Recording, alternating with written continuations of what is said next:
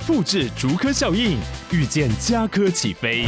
嘉义花园造镇新案 AI 世界城隆重登场，马上把握与嘉科最近的距离。嘉义科学园区无人机产业聚落，华泰名品城打造高铁 Outlet，故宫南院长庚医院县府生活圈 AI 世界城二到三房抢先预约零五三七一七五五五。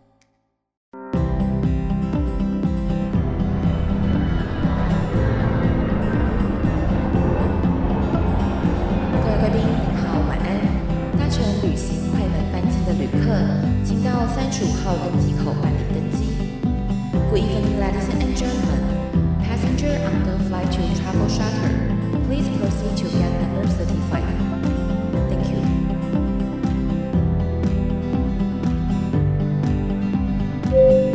各位贵宾，我们即将起飞，请确实扣好系紧您的安全带。谢谢。Ladies and gentlemen, we are ready for takeoff.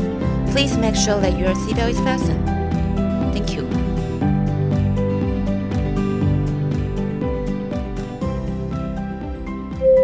Hello，各位听众朋友，大家好，欢迎来到旅行快门，我是 Firas。其实啊，之前在网络上都会有很多人，他们都会私讯问我说：“哎，那去土耳其旅行的时候有什么需要注意的啦？订房啦、餐厅啦，还有就是气候啦、衣着啦什么的。”哦，真的非常非常多人在问我这些问题。那我就觉得说呢，与其我一个一个回答，不如我来整理整个去土耳其自助旅行的时候该注意的一些事项哦。所以今天呢，我们就针对了这一个主题来做一个土耳其自助旅行全攻略。而我找到。到了欧莫老师来陪我一起分享聊这一集节目，欢迎欧莫老师。Hello，大家好，老师，你对于土耳其自助旅行熟吗？我当然也自助旅行过几次，但是我通常都有朋友陪着我，都是。我算是去土耳其被包养吗？怎么那么好？我也想被包养。就是通常我去土耳其，所以很多人其实问我去土耳其怎么玩，我都大概只能跟他讲说哪一些景点怎么玩。可是你如果要问我一些订房间啊，或者是推荐的旅馆，或者是门票多少钱之类的，我可能没有办法告诉你，因为我去那边我都住朋友家，然后交通我也通常都是他们开车。所以我很少我自己去某一个地方，或者是说我自己要规划一个我自己的旅行，因为通常我一到土耳其去，我很难单独一个人行动，就是因为身边的土耳其朋友真的太热情了，所以他们都会说你要去哪，那我带你去啊，或者是他们都会自己帮我规划，所以我能够提供的资讯，我觉得没有办法给真正想要自己规划自助旅行的朋友这么多很直接的建议。没关系，我觉得录完这一集节目之后呢，之后你只要有朋友在。问你就丢这集链接给他听，没错没错没错，所以我也蛮好奇的啦，就是关于你们，我讲的你们可能包含听众朋友，就是说，呃，你们。第一次想要去土耳其玩，要怎么规划，或者是你们会想知道哪些事情？其实我们在规划土耳其的自助旅行，最基本的第一件事情就是你要决定你要去哪里玩嘛。当然，因为我相信你身边一定很多朋友会问你说啊，我想去土耳其玩，要玩几天？这个问题我真的没办法回答。哎，什么叫要玩几天？这个是看你有多少时间，才依照时间来规划行程吧。因为很多人问我说啊，我要玩几天？十天够吗？我会跟他讲说。一年可能都不够。如果你要玩土耳其，真的，对啊。就是很多地方其实光伊斯坦堡就可以玩好几个月，我都在伊斯坦堡那边住了一年多了。对，就是我觉得土耳其是一个非常值得深度旅游，而且它有太多不一样的东西，四季都有不一样的玩法，所以你要问说玩几天真的很难。对，所以其实第一个就是你要先看你有几天的假。对，对啊，所以我觉得像去土耳其旅行，第一个你一定要先确定你有几天的时间，然后在那边可以停留。再来就是呢，诶，你要去哪些城市？因为呢，像土耳其它会有经典路线啊，伊斯坦。坦堡、卡帕多奇亚、棉堡、安塔利亚等等的这些，你要怎么去？然后呢，城市与城市之间的移动交通，你是要选择搭飞机，还是要搭巴士？甚至有一些铁道迷的人哦，也会问我说：“诶，土耳其有没有办法坐火车等等的？”那另外呢，就是好，你决定了城市之后，接下来你要决定的就是住宿嘛，对不对？那你的住宿呢，是住在什么样的地方？例如说呢，你是要住在市中心，还是你要住在比较偏远的地区？好，当你决定完住宿之后呢，你当地的交通。要怎么安排嘛？因为你要从你住宿的地方到观光景点，这中间一定是需要接驳的。你是要搭乘当地的这种轻轨电车，或者是地铁，或者是你包计程车，或者搭 Uber 等等的。这个就是交通工具的部分嘛。而我们在旅行过程当中最重要的就是餐厅嘛，而餐厅这件事情是我觉得它在整个的旅游规划当中是放在最后一环的。你甚至都可以到了当地之后，再打开你的 Google Map 去搜寻当地排名前几名的餐厅。所以对我来来讲，就是呢，在决定土耳其自助旅行的规划过程当中，我会经过这几个流程。对啊，就是比如说，我会先把我的时间，然后我想去的地方排出来。那如果真的交通不方便，或者是会耗费太多时间，因为毕竟土耳其太大了，我会建议大家，你最好是不要把你的景点排得太分散。如果你时间不多的话，因为如果你想看这个也想看那个，那基本上你会在交通上面可能一天有三分之一的时间，你可能都在搭车。对啊，比如说我今天想要去卡帕多奇亚。那如果你只有四天，我就不建议你去卡帕多奇亚，除非你只想去卡帕多奇亚。那所以我会建议土耳其的，你最好是把几个重要的点挑出来。如果真的不行，那就把那个点舍去，就是你可以留着下次再去啦。对，我觉得他可以去很多次。嗯，然后再来就是呢，很多人会问的一个问题就是说呢，呃，到了土耳其当地之后，他的支付的问题，或者是说，哎，去土耳其到底要带多少现金，还是要带欧元，还是带美金？这个问题很常会被问呢。呃，但是反正只能带欧元或美金啊，因为毕竟我们台湾又换不到里拉。但是我在土耳其我基本上都刷卡，欸，哎。你都用现金吗？当然是刷卡啊，谁在用现金？你知道这个年头带现金去就是带越多赔越多。对，我都刷卡，但是我还是会建议大家带一些美金或欧元去换成里拉啦。就是说，你还是有一些时候用里拉是方便的。对，毕竟你买个小吃可能才几块钱啊，就就用现金其实蛮方便的。嗯，因为其实，在土耳其他们的信用卡是非常非常的方便的，很普及啦，非常普及，就连杂货店都可以。餐厅也都可以，餐厅什么都可以，除非你是那种在路边卖 cement 或者是在路边卖那个玉米粒的这种摊贩，可能没有办法刷卡。除此之外，应该都是可以用的。那再来就是很多人会问说，那到底要带多少现金？这个我真是没办法回答，你知道吗？看你要买什么东西啊？如果你是要买 LV，你如果要买一些精品的话，当然会需要多带一点吧。或者你你待的时间比较久的话，但是这些都可以刷卡呀。对，所以基本上现金我是以两个礼拜来说好了，我可能会带个三百块美金吧，差不多。我大概也都是带个两三百块美金。对啊。但实际上最后可能会剩下两百美金回来，因为我都刷卡，真的都用不到。我都刷卡。对，那再来就是很多人会问我说，那要在哪里换汇？但基本上我还是建议大家，如果说你的土耳其第一站就是在伊斯坦堡的话呢，那我会建议你到市区再去换汇，因为呢，呃，在机场的汇率是比较不好的。呃，其实土耳其换钱就是去德维斯这个地方换啊，但是机场沿路，尤其是伊斯坦堡机场新开的那个机场沿路都是德维斯，可是我真的。不建议大家在那边换，那边的汇率比较差，而且那边是给中国人换的哦。是哦，就是专门就是给盘子换的。对，因为我为什么我说给中国人换？因为他们很急啊，中国人不知道在急什么诶，一去就是这个我也要，那个我也要，然后看到有人在换，就所有人都冲去那边换，他们比较没有安全感。对，然后呢就开始换，所以我之前因为我之前有个朋友是在机场的 Davis 工作，然后我是有听说他们好像会针对不同班机的旅客给予一些不同的汇率啊，还有这样子哦，嗯，就是我不确定现在还有没有啦，因为那毕竟是之前的事情了，就是疫情前很久了，然后他们就是好像知道接下来这一班来的可能是中国来的旅客，因为那时候还有陆客很多。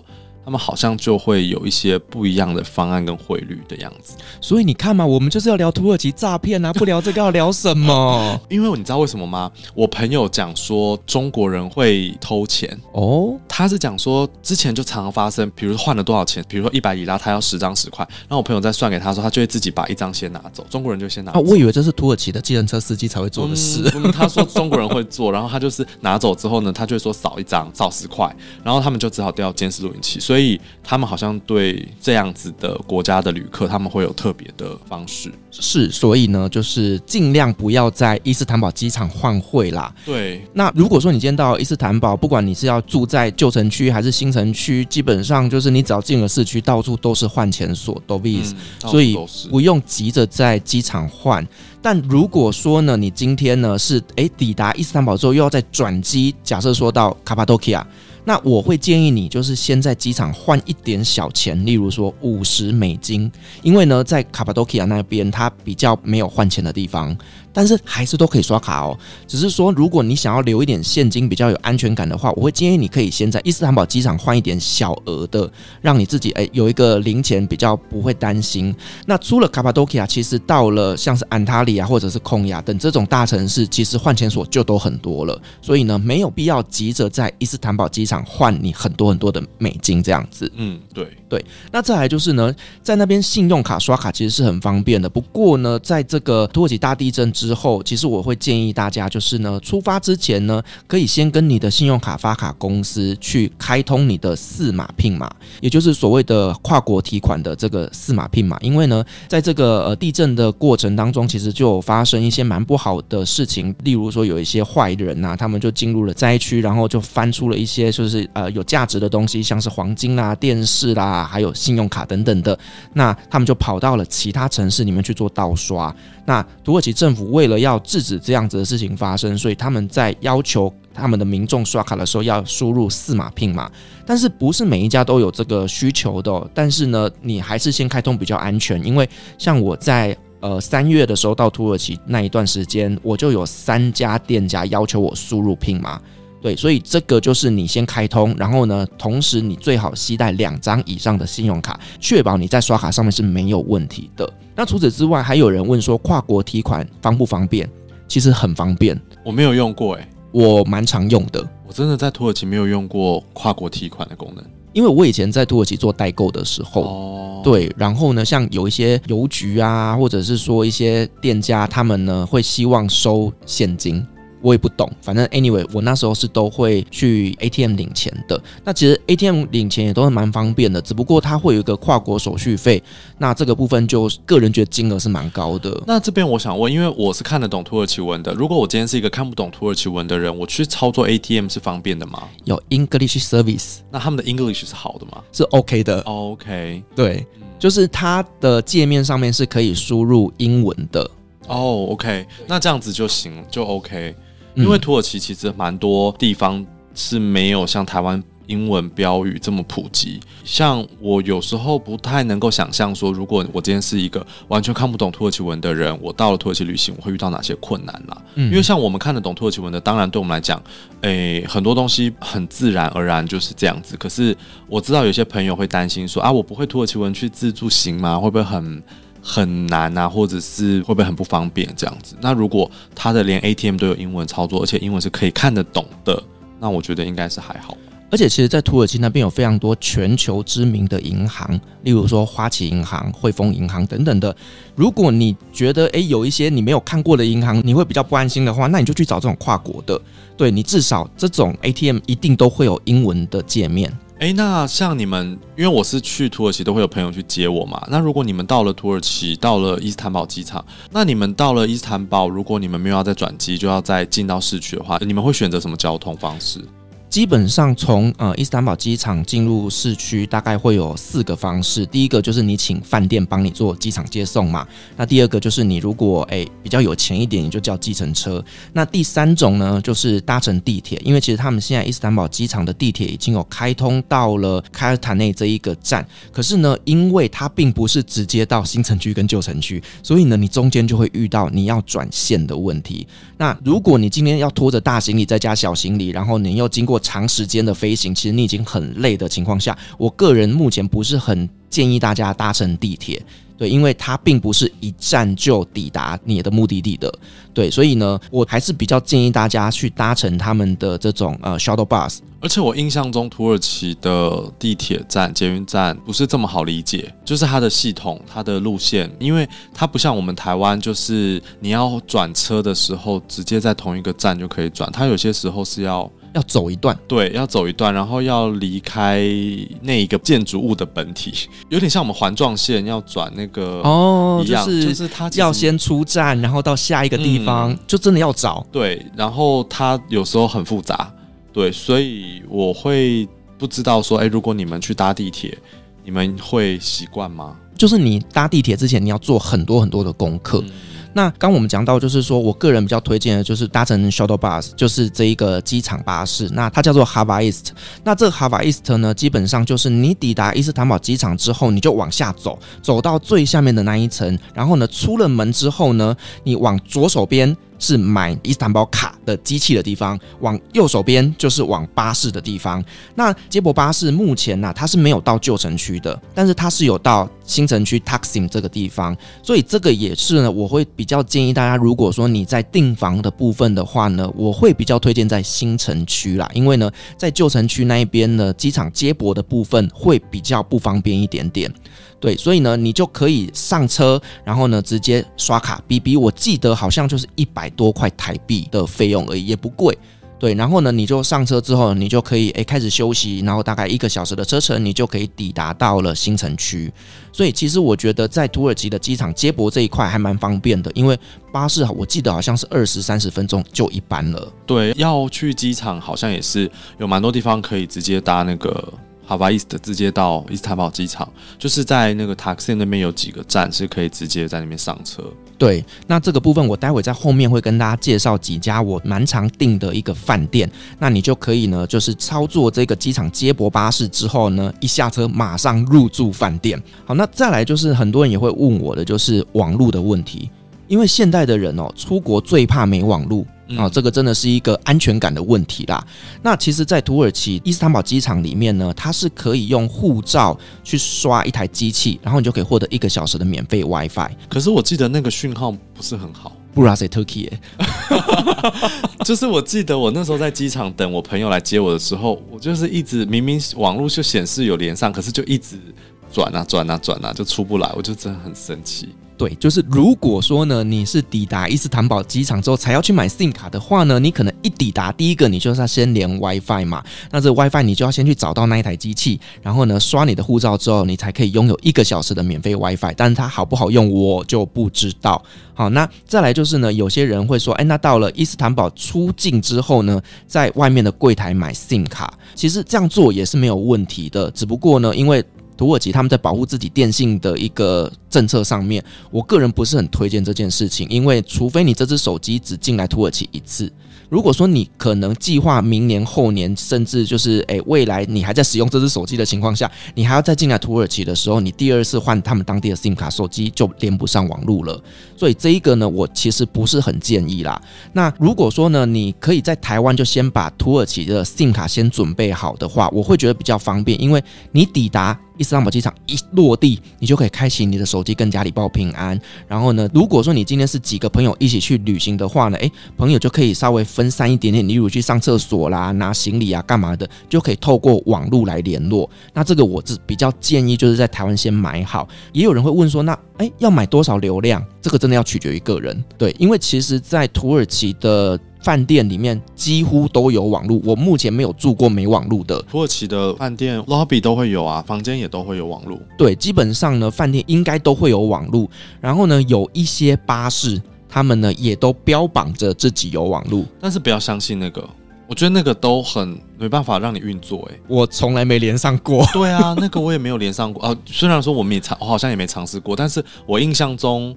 那些网络都很不可靠啊。对，就是呃，你基本上要考虑的就是呢，你可能呃白天在外面景点的参观，或者是在交通上的移动，你会需要到多少的流量？那如果说呢，你是呢在外面拍了很多漂亮的照片啊、影片啊，可是你到了晚上回到饭店之后，你才去上传你的社群媒体啊，或者是你去做一些贴文等等的，其实。反而你在外面吃到的流量并不会这么多。对，我真的不建议在土耳其一边玩一边在 po 东西，就是 po 限时动态之类的，因为那个会让你的网络消耗得很快。对，然后记得哦，一定要把你的手机 app 的自动更新关掉。哦，对对，因为它会随时在上传。对，没有，而且它会自动更新啊。然后你知道每个软体它只要一更新就是几百 MB 几 GB 的。哦。我曾经有一次跟我朋友，然后我们两个去伊斯坦堡旅行的时候呢，我们就两个人合买一张 SIM 卡，因为我想说我们只有待三天嘛，一张就够用了。结果呢，我第一天抵达两个小时流量就用完了，原因是他忘记关掉那个。自动更新。哦，我是本来就没有开那个功能。对，就是这一个记得要把它关掉哈。这个是呃土耳其 SIM 卡的部分。那如果说大家想要知道哪一张 SIM 卡是比较推荐的部分呢？这个链接我把它放在下面的资讯栏。如果说你要去土耳其旅行，有需要买 SIM 卡，可以来参考一下这一张卡，我觉得还蛮推荐的。就是有些人也会问说，去土耳其机票怎么选择吧？转机有哪些点可以转啊？基本上去土耳其，如果你是要直飞，当然就是土航啦。好，那如果说你要转一次的话，那就是阿联酋航空还不错。然后还有韩亚航空，就是到首尔去转。只不过呢，到首尔转它不是每一天都有的飞机，所以呢，你可能要稍微看一下时间。那到首尔之后，首尔到伊斯坦堡那一段是土航吗？没有，都是韩亚航空哦。韩亚航的食物超难吃的耶。嗯、呃。我我不予置评，但是它的价格是便宜的。它相对于阿联酋跟土耳其航空来讲，它的价格有优势。那假设我们今天自助旅行，我们是一个背包客，我们钱很少，那你最推荐的航空或怎么飞行路线？这个要取决于你愿意花多少时间在转机上面嘛。我曾经有一次的团员，那他当时买的就是亚塞拜然，他搭到香港，搭到亚塞拜然，然后飞土耳其。那这样多少钱？好像。两万出头，哎、欸，我其实还蛮想去这样子的试试看的。亚塞拜然的话，可是你不能出境吗？对，就不能出境。Oh, OK。对，那另外现在就是因为阿曼航空就是在台湾有代理商了，所以其实你也可以考虑去。菲律宾，然后转阿曼航空到马斯开特，然后再从马斯开特飞到伊斯坦堡。嗯，对，所以其实如果你今天愿意选择是两次转机的话，你选择就很多了。只不过你就拿时间换金钱。嗯，而且你又不能出去玩，你不能出境。对，所以飞机的选择真的非常非常的多，所以这个也是取决于你自己的时间跟你的预算。哎，那这样子行李是中间就要再 check out，然后再 check in 一次的意思？这个要看你当初买的部分有没有把你的那个行李直挂。但我记得这样子会有一个问题。就是你的行李，每一家航空公司的重量规定不太一样，然后再加上如果你到了土耳其，你还要再转国内线的话，比如说我记得我之前土航，我先坐到伊斯坦堡，再转安卡拉，它的国际线有三十公斤，国内线只剩下十五公斤，那你就要加买行李。呃，我记得直挂好像不用、欸，哎，对，直挂不用，对吗？所以我的意思是说，如果你今天不是直挂，你是转机到土耳其，然后你又要在伊斯坦堡再转国内线的话。你就变成你没办法享有行李直挂的这个优势了。对，这个就是一个比较大的问题。例如说，你今天假设搭阿联酋航空好了，阿联酋航空它到了伊斯坦堡之后，你要转土耳其国内线的话，那你势必要把行李拉出来，然后拉出来之后呢，再走到国内线的航下，再重新 check in 一次。对对对对，对，对，就是你要花比较多的时间在转机上面，然后再来就是你的行李没有办法直挂限重这一部分，就你要去顾虑后段班机的行李部分。嗯，因为我上次好像有看到一个新闻，但是我不是很确定，呃，他目的地是哪里，但他好像是土航，然后他说他到了机场才发现说。他的机票是不含行李的，那他就要再额外花一笔钱买行李，而且每一公斤好像都还蛮重的。那这个部分，如果我们是自己买机票的话，你有什么样子的建议？我们需要注意什么事情吗？你如果自己去操作买票的话，你就要去注意，就是你的舱等是什么舱等，然后它以及拥有的权益多少公斤限重，以及你退票能够得到多少赔偿等等，它有太多的细节是需要仔细看的。而现在呢，因为疫情过后之后，很多航空公司为了要让它的票价看起来比较漂亮，所以他们会开始把很多很多原本我们以为该有的服务全部都拿掉，例如说行李限重这件事情。他把行李限重拿掉之后呢，你变成要买这张票要付行李，你就要再加购。所以呢，其实加上去其实也许没有比较便宜。好，那这个部分真的就是在疫情过后有蛮多航空公司做这样子的一个规划的。所以买机票我其实比较建议就是大家可以先上网看一下，就是这个班机该怎么走以及它的时间。那你可以请你认识的旅行社朋友来帮你做开票。说实话，你请旅行社帮你开票。你可能就多花个一两百块或几百块的一个代开手续费，但是呢，你后面的改票或干嘛的都会方便很多。像我在去年十一月，我就是呢透过国泰的官网去换这个里程票，然后呢又自己去买了一段台湾香港的国泰航空的票，所以导致我后来呢在土耳其机场遇到这种没有办法上飞机的过程当中，我没有办法直接联系国泰航空的官网去改票。但如果你是找旅行社帮你开机票的时候，你只要一通电话，请你的旅行社线上帮你处理之后，你马上就处理完毕了。所以我个人还是建议就是在机票上面这一块呢，尽可能找呃。你信任的，然后工作效率是好的旅行社来帮你处理。嗯，而且土航有时候常常会超卖，所以你超卖的时候，你就会遇到一些需要呃权益上面需要争取。对对对，比如说他会补贴你一些。六百块六百块欧元，对，那还会给你一个晚上的住宿啊什么，所以我个人觉得土航在这一块算是给的蛮大方的啦。对啊，你知道网络上其实很多人都在酸土航，我个人蛮爱土航，虽然我们没有接他的夜配，但是我个人其实我觉得他的座位很舒服啊，东西也很好吃，然后我觉得空服员的那个态度也都蛮好的。对啊，就是他今天如果说要拉人下去，也会先呃征询有没有人有意愿愿意停留的。那。你只要下去就赚到六百欧元，我愿意啊！对啊，对啊，对啊，而且六百欧元还多付一个晚上的住宿。对啊，是啊，你就多了一天的时间。对，如果你只要对你只要不赶时间，也没有没有其他行程的话，我个人是觉得还不错。但那个就只有呃土航才有啊，其他航空公司我就不知道。对，每家有不同的规定啦，嗯、所以其实我觉得土耳其航空真的不像大家想象中这么烂，因为网络上真的一堆在骂土航哎、欸。我觉得好像只有台湾人在骂吧，因为他已经好多年是全世界票选前十大好的航空公司啊，而且在欧洲他好几年都蝉联第一名，我记得。嗯，所以我觉得国人可能在旅行上面或许期待会有一点不太一样吧，或者是可能有一些细节并没有注意到。可是我必须要说，我真的觉得土航的官网做得没有那么的便民。就是我记得他很难去找，比如说我要来回机票的时候，我就一直没办法点选一些我回程的时间，因为我也不知道为什么，可能我操作有问题，但是我就觉得不是那么的方便，所以我后来都是请，还是请 agency 帮你处理啦。对对对对对。那刚刚讲的这是国际线的部分哦，那其实，在土耳其，我觉得它很棒的就是国内线班机机票真的也没很贵，嗯，而且土耳其本地有很多联航诶，对。什么 Pegasus 啊，然后还有一些，反正你 Sun Express 啊，Anadolu Jet 啊，对对。可是那些联航会有一个状况，就是它的时间常常不会按照那个机票的时间起飞。我还是建议，就是如果能够搭乘土耳其航空是最好的，毕竟它就不是联航嘛。因为我会建议大家，如果你土耳其是其中一个旅行点，你可以再转飞到欧洲国家。那那些欧洲国家。呃，你可以从土耳其的很多城市飞，也不见得是要伊斯坦堡，你可以从安卡拉飞，然后伊兹密尔好像也可以。那你飞过去，你可以搭土耳其当地的联航，你也可以搭土航，就是它其实票价很便宜耶。对，但是这边要提醒大家一件事情，就是因为呢，土耳其比较大的国内线航空大概就是。土耳其航空跟佩卡苏斯飞马航空，那这两家航空公司，他们在伊斯坦堡的据点是不一样的。像土耳其航空的据点就是在伊斯坦堡机场，那佩卡苏斯飞马航空它就是在萨比哈格琴机场。萨比哈格琴是在亚洲。对，那这两个机场呢，距离车程大概也是一个多小时。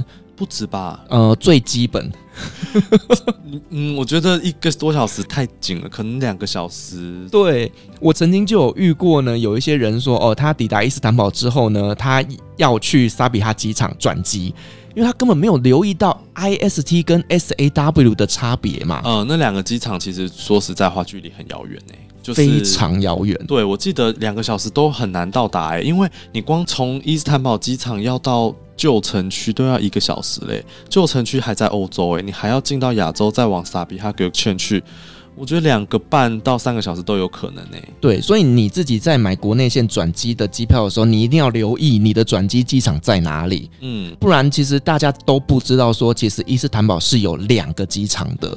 对，那比如说，如果我记得从中东国家转机的话，有蛮多会在萨比哈格劝机场入境，对对对，像是。卡达航空也都是有到 IST，也有到萨比哈。对，所以如果你是直飞桃园伊斯坦堡直飞的话，那个没有问题，你不用担心，它一定是伊斯坦堡机场。台湾没有飞萨比哈格线，可是我记得从那个什么卡达啦、阿联酋、阿联酋好像有蛮多都是在萨比哈格线。那我会觉得，如果你今天还要再去内陆的话，比如说你还要再去安卡拉，你还要再去其他城市的话，萨比哈格线不失是一个蛮好的选择，因为它毕竟离内陆比较近，而且他人比较少，对，它人很少。嗯，对，所以这个就是国内线的部分啊。那土耳其他们基本上呢，国内线班机都是以伊斯坦堡跟安卡拉两个城市放射性的去飞行。那城市与城市之间对飞的班机是比较少的，例如说像卡帕多奇亚，如果说你要飞到安塔利亚的话呢，它可能一个礼拜就是一班或两班，然后这班飞机呢，可能呢还会延误，还会取消。所以呢，就比较不建议这种呃城市与城市之间，你用这种呃飞行的方式，就会比较有风险啦。那就要搭客运喽。对，接下来就是要来跟大家介绍，就是在土耳其非常非常自豪的，就是他们的巴士系统是号称全欧洲最发达的。哦，发达的意思是因为我没有去过其他欧洲国家，我无从比较起。就是它的呃密度以及它的航点，就是呢是全欧洲来讲是最方便的，所以其实呢，你如果今天在土耳其的点与点之间想要用自助旅行的方式的话，其实呢，巴士是很好的选择。那巴士呢，他们还有分成就是全国性的大型公司，也有分成地方型的这种小型巴士公司。那基本上呢，你要搭巴士就是要到这个城市的 Autogar。那 Autogar 就是他们的巴士总站，好，那基本上啊，你如果走进巴士总站之后，你就大喊 我要去哪里？哦，例如说你就大喊伊斯坦布，伊斯坦布，然后就会有人来把你带走了，嗯，对，因为他们这个呃 Autogar 里面都会有很多各家巴士公司的算是工作人员，他们在那边招揽客人，就很像我们的转运站啊，对对对对对，所以你如果不知道搭乘哪一家的话，你就直接大喊伊兹密尔。伊斯坦布就会有人来帮你带走。好，那基本上比较大型的巴士公司大概就是帕姆卡雷，还有 Camil Coach，嗯，还有 Metro。基本上这三家是比较大间的巴士公司。那也有一些人问说，哎，我对于这个临时买票会没有安全感，有没有可能事先网络上买好票？我还蛮不建议的。我只能说，我真的不建议。因为你在土耳其，你事先买好票，你有可能到了现场，它时间不同了，delay 了，你那张票就没有用啦。呃，他会现场帮你处理，但是你又要花很多很多时间在那边，然后最后会不会拿到赔偿，你也不知道。嗯，对。那你如果线上买的话，其实我蛮常操作线上买的，因为我之前在呃有朋友他们去土耳其旅行，请我帮他们代买的时候，我就有做这件事情。可是我要先说，就是呢，这几家巴士公司的官网。呃，你如果把它切换成英文之后，它就会跳到美国去 啊？真的假的？什么叫跳到美国去？就是呃，我曾经上过 Camil Coach 的这一个官网，然后呢，我试着要把它切换成英文之后，你知道吗？它就跑到了美国的某一家巴士公司，而这里面没有任何一个点是伊斯坦堡土耳其啊，这么神秘哦，就很神奇哦。对，然后呢，我最近在打开帕姆卡类这一家的官网之后呢，它转了五分钟跑不出来。对，这就是我其实常常在说，就是很多时候。找资讯，因为我们会土耳其文，其实我们不会刻意把它跳成英文版，所以我们不会遇到这样的问题。但我知道很多土耳其的网站，它有可能是官方网站。那这个官网站啊、不见得是政府的。我的意思是说，有一些公司啊，或者是一些商业的官方网站，你点进去，它的英文版还是写土耳其文，但我没有遇过会跳到。别的国家去的状况很神奇耶，Camil Coach 是个超大的公司诶，对，所以呢，这个就是我不是很建议大家在网络上先买好，除非你懂土耳其文，但我相信懂的人一定是不多的，而且如果你懂，你绝对不来听这期节目。好，那如果我是网络上先买，我要怎么取票啊？应该是说，如果你网络上买票之后呢，它就会呃跑出一张收据以及一张票券，那你把它列印下来之后呢，你当天抵达了这个巴士总站，然后你走进柜台之后，把这个给他。他就会刷出一张票给你哦，所以我没有办法直接用手机扫 QR code。呃，我之前都要另外到现场再去报道一次。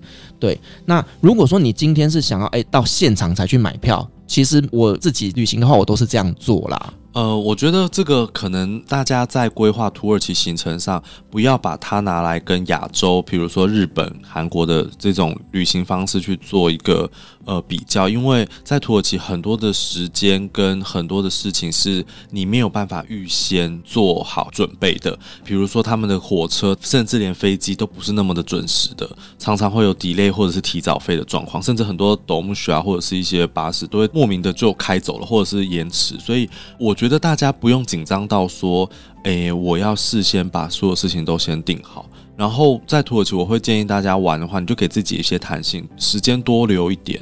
你到现场再买，我真的觉得都没有问题。但是我要跟你讲一件事情，就是去年十一月我发生了一个窘境，就是呢，我上网查了从伊斯坦堡的塞克区车站搭乘火车要到保加利亚的索菲亚。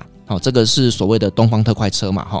然后呢，我网络上查，哦他都说只能够现场买票，然后呢不能够网络上购票。那结果呢，我那一天呢，我记得我在火车出发前四个小时我就已经抵达车站了。然后我要去买票的时候，他说 sorry，车票卖完了，今天没有车子可以走了。哦，就是说那个可能比较特殊的状况吧，但是那是因为你要出国啊。但是如果国内的话，应该没有这个问题吧？我只能说很难讲，因为这个就是土耳其嘛。对啊，所以我当下马上呢，就是带着我的朋友们，我们就直奔 Otogar 哦，改从搭客运，然后直接到保加利亚。对啦，但是客运就是现场买票，我觉得不需要网络上先订票吧？你要看时间呐。如果说你遇到他们什么白 run 啊，或者是他们的大节庆，当然啦，当然啦，对，就是、所有人都要返乡的情况下，你就买不到嘛。但是我还是不建议你在网络上先买，因为那个真的很没保障哎、欸嗯。土耳其没有什么东西是有保障的。对啊。所以你嗯，好吧，如果你真的很担心，然后价格又没有很高的话，你可以先在网络上买啦。那如果价格真的很高，你又怕说到时候这张票没有办法保证你坐上车的话。我就觉得你现场再买就好了。但我其实蛮建议的，就是说，例如你今天要到卡巴多奇亚三天的时间，你在抵达卡巴多奇亚的第一天，你就可以先去买三天后你要离开的那个班车。哦、对了，对，就是你提前先去买好，尤其是这种大城市的点哦，它可能这个也是也是现场啊。对，就现场。但是就是你可以提前买，你不要到了要出发的当下你才去买票。他如果跟你说客满了，那你就不好意思，你要在这边多待一天。对，所以呢，你可以提前购买，这一定会比你在网络上购买更加的有保障。对，那刚刚讲这个是几家比较大间的巴士公司，但在土耳其呢，它也有很多那种小城市与小城市之间，他们会用那种比较小型的巴士在运送客人的 mini bus。呃，对，像是有一次我从安塔利亚我要到斐提耶，我就查不到大型巴士公司的资料，诶，最后呢，我就搭了斐提耶 Tourism 吧，就是他们这种 local 只走这种从斐提耶出发的这几个小城市的巴士，然后呢，就觉得哦，好热，没有冷气。哦，对啊，土耳其的那种小巴，呃，或者是斗木须常常里面都是没有冷气。对，所以其实我觉得，就是你在自助旅行的时候，城市与城市之间的移动，真的是需要花很多的时间去规划的。那我还有另外一个问题，我相信应该会是很多听众的问题，因为我比较不会遇到这个问题，就是行李怎么办？比如说，我今天像你刚刚提到的，我要去很多不同的城市、不同的地方，那我不可能扛着我这么大的一个皮箱，三十公斤的行李，在这么多城市游走吧？所以你们自助旅行的话，如果你你会把行李固定放在一个地方吗？当然不会啊，你城市与城市的移动当然是要带着走啊。那这样子的话，你怎么玩呢？比如说，我现在要到了 Denizli，我要去那个棉堡。那我不可能拖着我一整个皮箱去棉宝吧？其实通常呢，如果我到了那个城市之后，我一定会先安排入住饭店哦，至少行李就先丢了。但是有一些城市你并没有打算在那边过夜，例如说棉宝，因为我觉得棉宝的玩法其实有两种，一种就是呢你选择在那边过夜，然后另外一种就是呢你早上从其他城市出发，然后抵达棉宝大概是下午两三点之后玩完结束，你再搭乘巴士往下一个城市移动，没有住在棉宝的这种玩法呢，你可以把你的行李寄放在 Denizli 的 Otogar，往下走地下室有一个行李寄放站。哦，就是还是要放在那个转运站就对了啦。对，但是它会保护你的行李，你就不用拖着它又往山上开。嗯，那这样子会很贵吗？几十块台币吧。哦，那我会建议大家就直接放在那边吧。对，二十四小时都可以领吗？基本上没有人会在棉堡那边走二十四 小时。对啦，我知道，就是你要走二十小时，你就得过夜了啦。对，对，那其实，在土耳其的巴士站里面也有一个蛮奇妙的现象，就是如果你今天是跟这一家买票，那你就可以跟这家公司说，我行李可不可以寄放在你的柜台？然后呢，他的柜台后面全部都是放满了行李，但是我放过几次啦，我觉得那个很没有安全感，因为他也没有给你那个什么号码牌或干嘛的，你就是放在那边，然后会不会有人偷走你都不知道，所以我还是会比较建议，就是如果说有行李寄放的空间，或者是有行李柜，你就可以把它锁起来这样子。对啊，因为他们可能就只有让你保存，但没有要。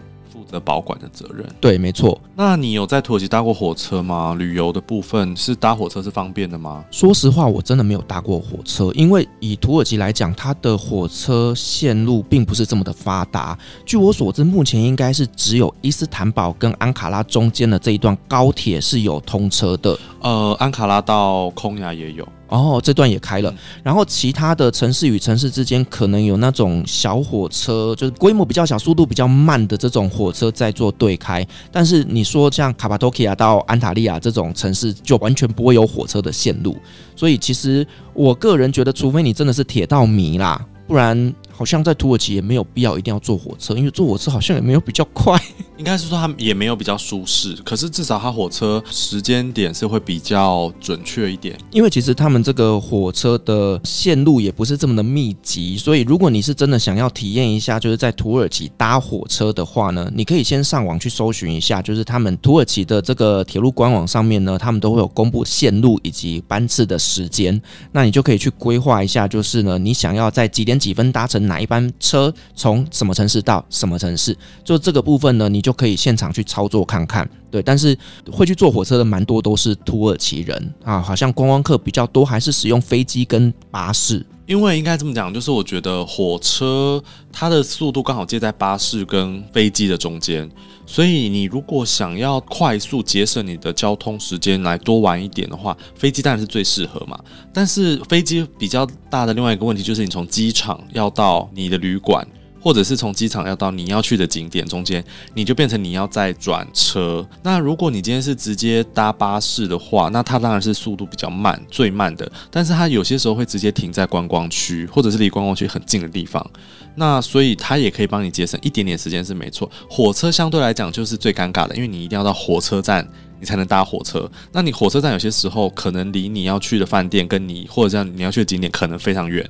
所以火车通常不是一般观光客或者是自助旅行会选择的一种交通方式。是，就是真的。如果你是铁道迷的话，可以体验看看。好，那我们刚刚讲的这个是城市与城市之间的移动嘛？那其实还有一个很重要，就是呢，你抵达这个城市之后，在城市之间又要怎么去移动？像是伊斯坦堡啊，还有像是安塔利亚、伊兹密尔等等这几个大城市，他们都有所谓的地铁跟轻轨。那这个是我觉得自助旅行蛮适合的一个方式，因为该去的这种比较大的景点，其实他们都会做规划。但是呢，土耳其他们比较特别的就是，他们在这种大众交通工具的计费上面，它不是算里程的，它是算趟数的。好，假设以伊斯坦堡来讲好了，它的这个地铁轻轨的整个路线总共有十条的话，你总共转十次，你就要付十趟的钱。它就不像我们在台湾，就是呢看总距离是多长这样子。所以呢，你如果今天想要省下这种转乘的钱的话呢，你可能稍微研究一下怎么做可以做最少的段数。哦，这个其实积少成多啦，趟数一多，其实也是很多钱的。那你应该也常搭计程车或 Uber 吧？然后上次我们聊诈骗的时候，有聊过一些计程车的一些事情。那你建议背包客或者是自助旅行的旅客他们搭计程车或 Uber 吗？我觉得要看城市诶、今天如果是在伊斯坦堡的话，我就不太建议搭计程车或 Uber。原因是因为现在我觉得，因为土耳其经济状况不是这么稳定的情况下，有很多的计程车司机他们会想要从观光客身上去赚取更多的一个酬劳，那进而他们会在整个的驾驶过程当中会去做一些小手脚，想要从观光客身上赚取更多的钱嘛，甚至在前阵子都会有网红。呃，就是艾丽莎莎，她跟她的男朋友到伊斯坦堡玩，然后呢，走着走着就被丢包在路上了。这个新闻真的太常发生了，甚至我之前在伊斯坦堡，我使用 Uber，我都会遇到计程车司机利用系统还跟我喊价，而那喊的价格又是四五倍的价格，就是真的很不合理啦。所以在伊斯坦堡的话，我觉得因为它是大城市，基本上你用 Google Map 都可以查得到当地的一些公车的时间，所以如果你今天能够搭乘公车的话，我会比较建议啦，除非像有一些景点是真的公车不会到，你一定要使用。用计程车的情况下，我会建议你就是呢，走出观光区哦，例如说像旧城区，那旧城区你可能稍微再走个十到十五分钟，走到观光客比较少的地方，你再去叫计程车，因为呢，观光区里面的计程车蛮多都是想要削观光客的钱的。然后再来就是你在上车之前一定要先喊好价格，例如说你可能先查一下大概多少公里，然后你觉得多少钱合理，然后你就去跟计程车司机议价。那议完价之后呢，才能够上车，或者是说呢，你请计程车司机用跳表的。但是我觉得现在伊斯坦堡应该很难哦。我上一次二零一九年最后一次去的时候还是跳表的，所以我不知道现在是怎么样。我自己在找计程车司机的话，我都会找老司机。不是那方面的老司机哦。然后你你这个怎么判断他是老司机？就是年纪比较大的司机啦，因为对，我觉得年轻的司机很多都想赚快钱，可是呢，这种老司机其实他们比较多都是真的是当地人在搭的，就是比较憨厚老实。对，那也许他会在车上就是开很快啊，或者是打电话跟老婆讲话讲得很大声啊。就是很淳朴 local 的这种感觉，可是它相较之下比较不会骗人。但是这个是在伊斯坦堡的状况啦。那如果说你今天是到其他的城市，相较之下比较淳朴一点，例如说好在伊兹密尔，我之前在那边叫 Uber 也都没有被骗，或者是说在安塔利亚等等这些地方，我觉得就比较 OK 一点点。你有在土耳其租车自驾过吗？有，我曾经在那边租车绕经典路线一圈。哦，你说整个该玩的一圈？对，就是从伊斯坦布到番红花到安卡拉、卡巴多奇亚，就等等走一圈这样子。那我觉得土耳其还蛮适合租车自驾的，因为租车的网站上面其实你都可以找得到车，那或者是说在机场里面都有租车公司，你是都可以提前做好预约的。那另外就是说呢，大家会担心就是，诶，那在车程移动过程当中会不会找不到厕所？其实也不用担心这个问题，因为呢，在土耳其的公路上面旁边都会有很多餐厅或者加油站，那这些其实都附有厕所，所以基本上呢，就是我。觉得车程五到十分钟之内就一定看得到厕所，所以比较不用担心这个问题。甚至你说，哎，开到肚子饿啦，然后需要补充一些能量等等的，哦，在路边都可以找得到这些资源的。但是我觉得比较需要留意的就是呢，土耳其它有一些桥梁哈，或者是说有一些高速公路，它会有一些计费的方式。那它可能呢，就是会用你当初跟租车公司绑定的这张信用卡，在后续做一个扣款的动作。所以呢，你可能就是这个部分要稍微留意一下。除此之外，我觉得都还蛮 OK 的。嗯，就是基本上他们会有一些过路费的部分，之后好像还有保险吧？对不对？你租车会有一个保险费用，所以那个都会含在里面。那还是建议你们租车还是一样，一开始就是要先录影一下，看一下他的车况怎么样。对，不然到时候他们会说，你这个车我拿去修，然后你哪里开的怎么样，他会跟你收取一笔蛮高的费用。哎、欸，我跟你说，我真的在卡巴多基亚那边租车，结果因为当时的 g o r e m e 呃市中心它正在修马路，所以呢，我们不小心一个擦撞，结果汽车落 A 海，就整个前面那个保险杆掉下来。那你这样子要要赔很多吗？呃，我们当时是有请在卡巴多其亚那边的台湾朋友，他帮我们处理的。因为当时我那个是请阿弗罗帮我订的车子，那后来就是透过他先生的协调，然后我们自己也先去上网查一下，就是这一个车子的零件大概在土耳其卖多少钱，所以我们是赔偿一个我觉得还算合理的价格。嗯，但是这个是因为我在当地有人脉有资源，所以我才没有破费。但是如果你是自助旅行的话，可能这个都要稍微留意一下。嗯，对啊，就是我觉得自驾就是还是还有有它的风险啦。当然，如果你已经是习惯自驾的朋友，我觉得当然自驾对你来说是一种享受或者一种旅行的方式。但如果你没有尝试过自驾的话，我会建议第一次不要用在土耳其吧。或者是说，你可以操作另一种方式，就是呢，城市与城市之间使用大众交通工具，但是你可以在城市定点租车。嗯，对，但是我就不建议伊斯坦堡租车了。伊斯坦堡，请你就搭大众运输工具就好了。你开车就塞都塞爆啦。对，就是完全不要自己租车，也不需要搭到计程车，因为会塞很久。对，所以我会建议，如果你是在伊斯坦堡内部移动的话，就是大众运输就是最好的选择。你知道我那时候在语言学校里面学会的第一个单词是什么吗？Traffic 吗？卡拉巴勒克哦，卡拉巴勒克很拥挤，塞车拥挤，很拥挤的意思。对对对，好，那另外就是我觉得像卡帕多其亚那边其实蛮适合开车自驾的，因为卡帕多其亚你不自驾很不方便啊，你一定得自驾。对，我曾经有一次就是我的阿富汗朋友他找我去卡帕多其亚玩，然后呢他就坚持要坐公车。你知道我光是点与点之间，我等公车每一站都要等大概一个小时到两个小时。然后呢，如果你又遇到冰天雪地，你知道那时候我鞋子全湿，然后呢我头发全湿，站在公车站，我真的是怀疑人生，你知道吗？就是很冷，心也很冷这样子。对，卡帕多其亚那一边的大众交通工具是不是这么的完善的？所以呢，你要么就是租车自驾，要么就是参加当地的 local tour。